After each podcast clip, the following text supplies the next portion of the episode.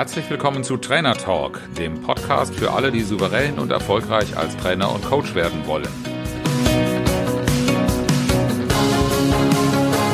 Mein Name ist Oliver Bayer und ich bin Mentor für Trainer und Coaches, die ich auf ihrem Weg zu souveränem Auftreten und unternehmerischem Wachstum begleite, ohne Existenzängste.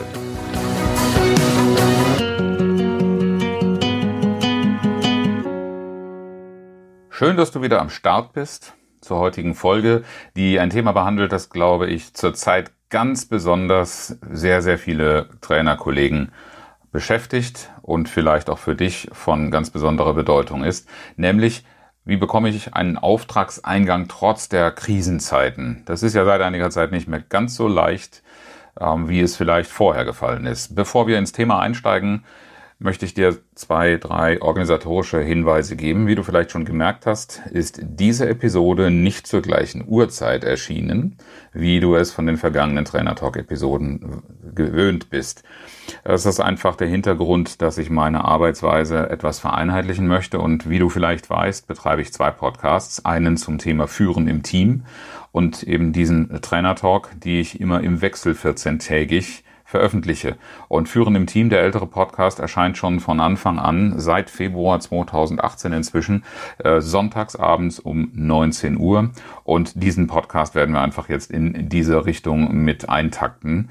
Ich hoffe, das kommt deinen Hörgewohnheiten entgegen und stört sie nicht. Ansonsten schick mir gerne eine Nachricht. Ähm, das ist natürlich jetzt rein von mir ausgedacht. Der andere Hinweis betrifft die in den vergangenen Wochen angekündigte ähm, Arbeit an einem Videokurs, wie du mit Videos Kunden gewinnst und dich positionieren kannst. Ein äh, Thema, das ich nach wie vor für sehr wichtig halte, das ich aber aufgrund meiner eigenen aktuellen Auftragslage gerade nicht so bedienen kann, wie ich es gerne tun würde. Ich habe im Moment äh, den erfreulichen Fakt, dass ich eine recht gute Auftragslage habe. Darüber will ich auch in dieser Episode sprechen und weshalb ich die, das Kursangebot vorläufig zurückgestellt habe. Sei also bitte nicht verwirrt, warum du kein Angebot von mir im Netz findest. Wir werden dieses Angebot vielleicht zu späterer Zeit, wenn sich der gesamte Arbeitsbereich wieder etwas mehr eingeschwungen hat, neu ins Angebot aufnehmen. Vorläufig jedoch kein Videokurs. Doch nun zum heutigen Thema Auftragseingang trotz Krise. Ich möchte mit dir über drei strategischen Handlungsfelder, aus meiner Sicht die drei strategischen Handlungsfelder für deinen Erfolg als Trainer unterhalten.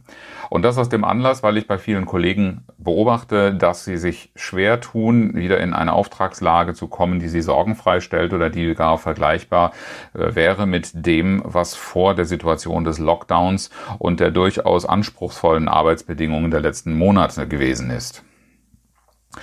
Ja, ich selbst verzeichne seit acht Wochen äh, zum einen wieder eine regelmäßige Tätigkeit, sowohl in Präsenz als auch, und das ging schon vorher los, auch im Online-Bereich.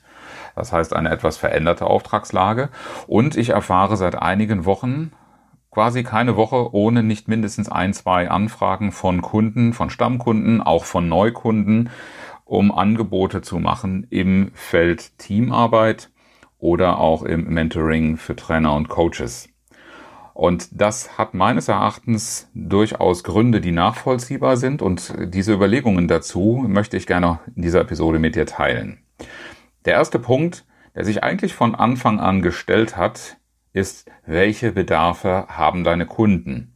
Das ist keine neue Fragestellung, aber in besonderer Weise relevant, seit diese besonderen Bedingungen, unter denen wir ja nicht nur in unserem Business, sondern auch in anderen Bereichen, ja, äh, unter dem Einfluss stehen, einige Veränderungen herbeigeführt haben. Die einen leiden sehr drunter und es gibt auch eine ganze Menge Kollegen und eine Menge Unternehmen am Markt, die ihre Chancen dort entdeckt, entdeckt haben, äh, zu wachsen, sich zu verändern, äh, sich so aufzustellen, dass sie weniger abhängig von den Bedingungen sind.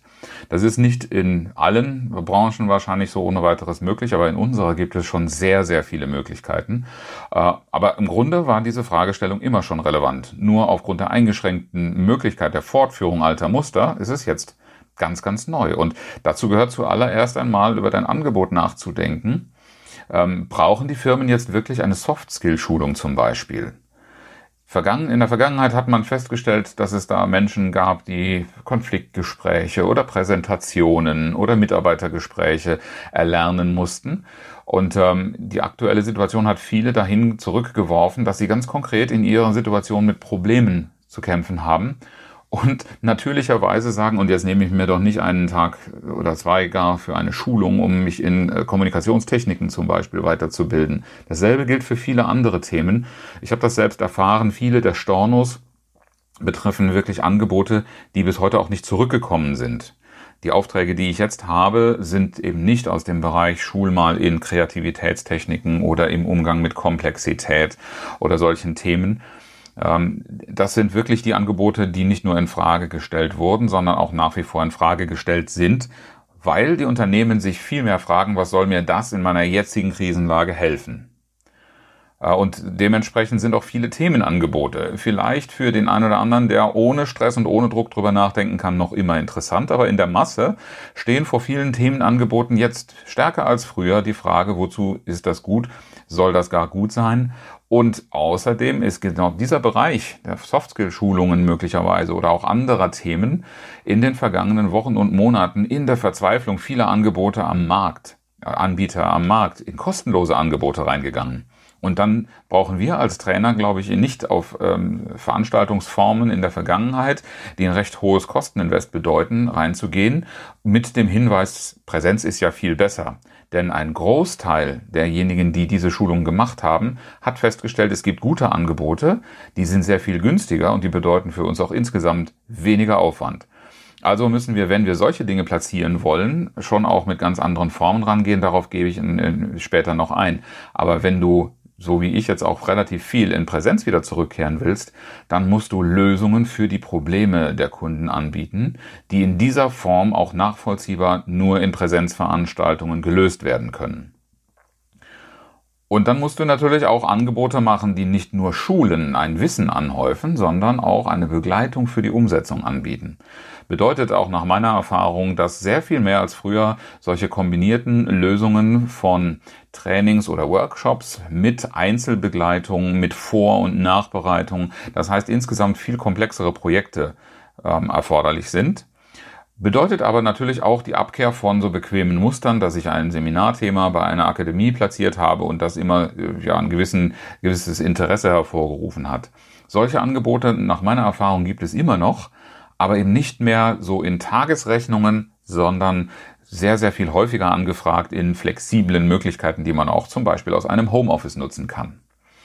Also stell dir die Frage, welche Bedarfe haben deine Kunden gerade jetzt und auch mit Blick auf die Zukunft und beschäftige dich mit den Problemen, zu denen sie eine Lösung brauchen und was du dazu beitragen kannst, einerseits zu erklären, was die Lösung ist, dazu das Wissen zu erreichen und zu deren Umsetzung beizutragen.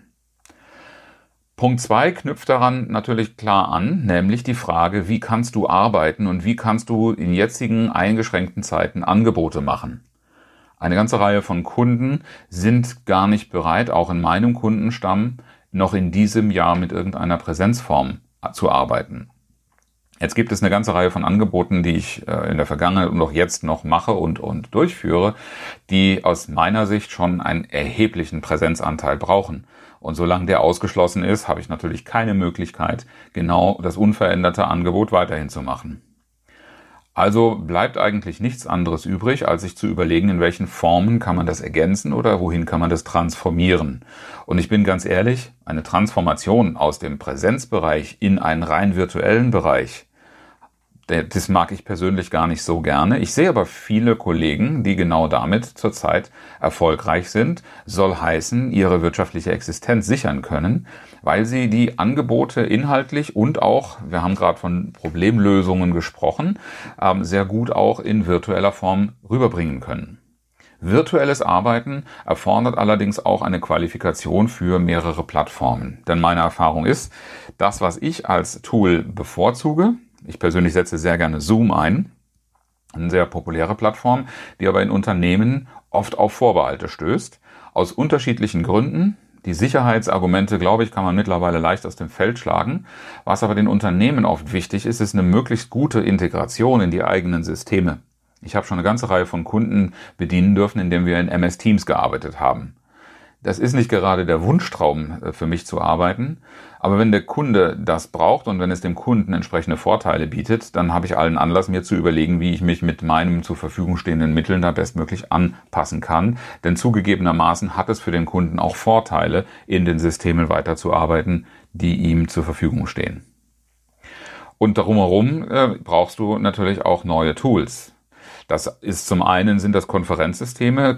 MS Teams habe ich immer schon auf meinem Rechner gehabt, aber so gut wie nie damit gearbeitet. Sich damit auseinanderzusetzen, sich darin schlau zu machen und zu üben, ist natürlich etwas, was es gebraucht hat. Aber auch allerlei ähm, Tools zur Kollaboration, seien es Projektmanagementsysteme, seien es Dokumentationssysteme, ähm, digitale Pinwände seien da nur genannt. Es gibt ganz unterschiedliche Systeme, die dir etwas an die Hand geben, das einerseits in Analogie zu dem, was du im Seminarraum vielleicht bisher gemacht hast, dienen, aber andererseits auch, und das ist meine sehr positive Erfahrung, ganz andere Vorzüge und auch andere Vorgehensweisen zulassen, die wiederum in Präsenz nicht möglich wären. Ich nehme nur mal das kurze Beispiel einer Kartenabfrage, die dir sicherlich vertraut ist als klassische Methode im Seminarraum. Vielleicht machst du es auch etwas moderner mit Post-its. Aber wenn du das Ganze in die digitale Welt bringst und jeder sitzt an einer Tastatur am Rechner, dann kannst du an einer digitalen Pinnwand in viel kürzerer Zeit ein viel reichhaltigeres Ergebnis sichtbar machen und als Materialsammlung zur Weiterverarbeitung nutzen ist eine Erfahrung, dass umgekehrt eben das Nutzen von Moderationskarten und äh, ähm, Flipchart-Markern im Seminarraum für manche eine technische Hürde darstellt, wegen Schönschrift, wegen nicht jeder kann gleichzeitig äh, schreiben oder, oder tut es auch. Ähm, und da können sehr, sehr interessante Ergebnisse rauskommen. Aus meiner Sicht eine große Empfehlung wert, sich also mit neuen Tools auseinanderzusetzen und vor allen Dingen mit den Möglichkeiten, die sich dadurch bieten. Und die veränderte Situation, jeder sitzt in seinem eigenen Bereich, in seinen eigenen vier Wänden und ist nur elektronisch mit den anderen verbunden, bedeutet auch, du brauchst einen veränderten Methodenmix. Vieles von dem, was im Seminarraum funktioniert, methodisch, didaktisch, geht auch im digitalen Raum, aber du hast ganz andere Auf Anforderungen, das wirst du vielleicht auch schon selbst äh, erlebt haben, in Bezug auf Erhalt der Aufmerksamkeit. Du brauchst ein viel, viel höheres Level an Interaktion, damit die Leute nicht so stark abgelenkt werden. Der Ablenkungsfaktor im Homeoffice, das hat, glaube ich, jeder schon erfahren, der ist um ein Vielfaches höher als der, den du, der sich im Seminarraum bietet, wo du auch selber als Moderator noch sehr viel mehr die Situation im Auge und vielleicht unter Kontrolle hast. Aber wie ich an dem gerade genannten Beispiel schon äh, gesagt habe, mit dem veränderten Methodenmix kannst du auch mit viel höherer Effizienz virtuell arbeiten und ja, du brauchst natürlich für den Transfer auch andere Ansätze und eine andere Arbeitsweise. Ein Beispiel ist, ich habe ein, ein Format, was als zwei Tage Ganztag äh, gedacht war, in eine, ein sieben Wochen Programm mit jeweils zwei Stunden transformiert. Von Woche zu Woche haben wir hier die Möglichkeit, die Inhalte zu vertiefen in einem siebenwöchigen Prozess, das natürlich ungleich effektiver und tiefer äh, wird, wirkt und, und geht als das in einem Zweitagesseminar in geballter Form möglich ist. Also brauchen wir veränderte Methoden und wir müssen uns natürlich auch auf einen anderen Zeitablauf und vielleicht auch auf eine etwas andere Didaktik verlegen. Du siehst, für die zweite Frage, wie kannst du arbeiten, wie kannst du Angebote machen, gibt es eine Menge an Möglichkeiten zu entdecken aber es liegt eben auch eine große Menge von Chancen darin, die viele erfolgreich genutzt haben und die auch ich in mein Portfolio so integrieren konnte, dass ich aufgrund der, des Angebots, das ich jetzt machen kann, gerne angefragt werde und auch keinen Mangel an Auftragseingängen habe. Und die dritte und ja, wichtigste Frage, vor allen Dingen dann, wenn du nicht auf einen vorhandenen Kundenstamm aufbauen kannst, ist natürlich, wo und auf welchen Wegen findet man dich? Das gilt aber selbst für den Stammkundenbereich, denn ähm, es war sicherlich äh, auf klassischen Wegen in der Vergangenheit auch nicht besonders leicht, die Kundenkontakte zu pflegen.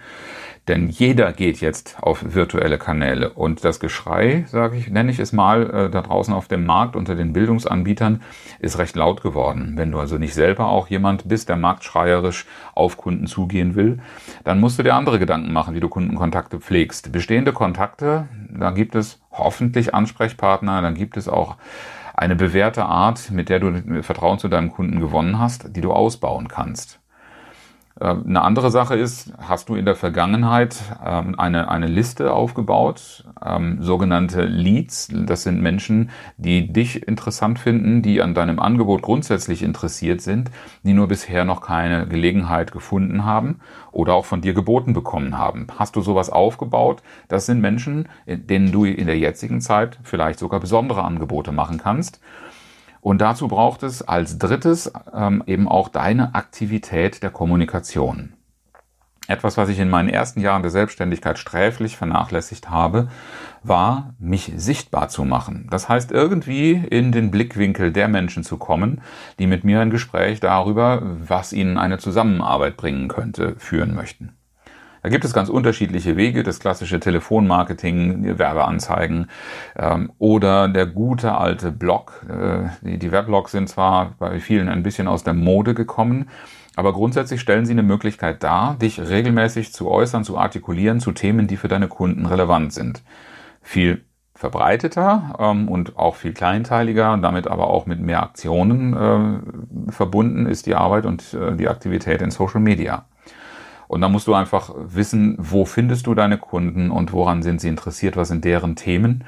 Und nicht so sehr nur in dem dich bewegen, das dir gefällt und Spaß macht. Äh, Social Media, äh, ich nenne hier als Beispiele Facebook, LinkedIn, Xing, äh, Instagram. Das hängt sehr davon ab, welche Kunden du primär ansprichst. Im Corporate-Bereich sind vielleicht die privaten Netzwerke nicht ganz so ausschlaggebend. Aber ich kann dir dazu sagen, ich habe zwar noch nie eine direkte Auftragsanfrage von Firmen über Facebook generiert, aber ich habe so viele Kontakte in Firmen, auch über Facebook-Kanäle, dass sie jederzeit mitkriegen, mit welchen Themen ich mich gerade beschäftige, einfach dadurch, dass ich mich zeige. Ich zeige mich als Person, das heißt, ich gebe durchaus auch mal privat da äh, das eine oder andere zum Besten, so dass man auch ein bisschen ein Gefühl dafür bekommt, wer ist eigentlich dieser Trainer Oliver Bayer. Und zum anderen die Themen und Aussagen äh, in den Feldern, wo ich arbeite, kommentiere ich auch mit eigenen Standpunkten und mit einem, mit einer Adressierung von Problemen, die ich damit löse, einfach aus meinem täglichen Doing. Und das sind die Aktivitäten, die es braucht. Es reicht bei weitem nicht, dir einen Account bei Xing, LinkedIn oder einem der anderen großen Netzwerke zuzulegen und dann einfach mal darauf zu warten, dass irgendjemand über deinen Karteieintrag stolpert und zufällig in der Suche über dein Profil äh, fällt und, und auf dich zukommt. Das kann auch passieren, auch das habe ich erlebt. Aber das wäre als ausreichende Grundlage, existenzsichernd aktiv zu werden, absolut nicht ausreichend. Drei strategische Handlungsfelder. Frag dich gerne, ob du dafür genug tust. Erstens, welche Bedarfe haben deine Kunden jetzt, aber auch schon vorher und zukünftig? Zweitens, wie kannst du arbeiten? Wie kannst du Angebote machen? Und in welchen Formen, mit welchen Medien? Und drittens, wo und auf welchen Wegen kann man dich finden? Wenn du diese drei Felder ordentlich und nachhaltig beackerst, garantiere ich dir, werden sich die Auftragssorgen in nichts auflösen, weil du automatisch in Kundenkontakt, in Gespräche kommst und damit jede Menge Gelegenheiten haben wirst, Auftragsanfragen zu bearbeiten und auch zu deinen Gunsten zu entscheiden. Wenn du mehr darüber erfahren willst und wenn du wissen möchtest, was kannst du konkret tun, dann lade ich dich ein in meine kostenlose Sprechstunde. Kostenlos ist auf jeden Fall das Erstgespräch, in dem wir mal auf deine Situation gemeinsam schauen können und klären können, ob und wie ich dir weiterhelfen kann. Den Link dazu findest du in den Show Notes und in den entsprechenden äh, Kommentaren. Ja, bleibt mir noch eine Neuerung nachzulegen, die im Trainer Talk bisher noch nicht selbstverständlich war, die aber in führendem Team gute Gewohnheit geworden ist, nämlich das inspirierende Zitat. Da habe ich heute eines von Sir Peter Ustinov mitgebracht. Das Schicksal ist zu ernst, als dass man es dem Zufall überlassen kann.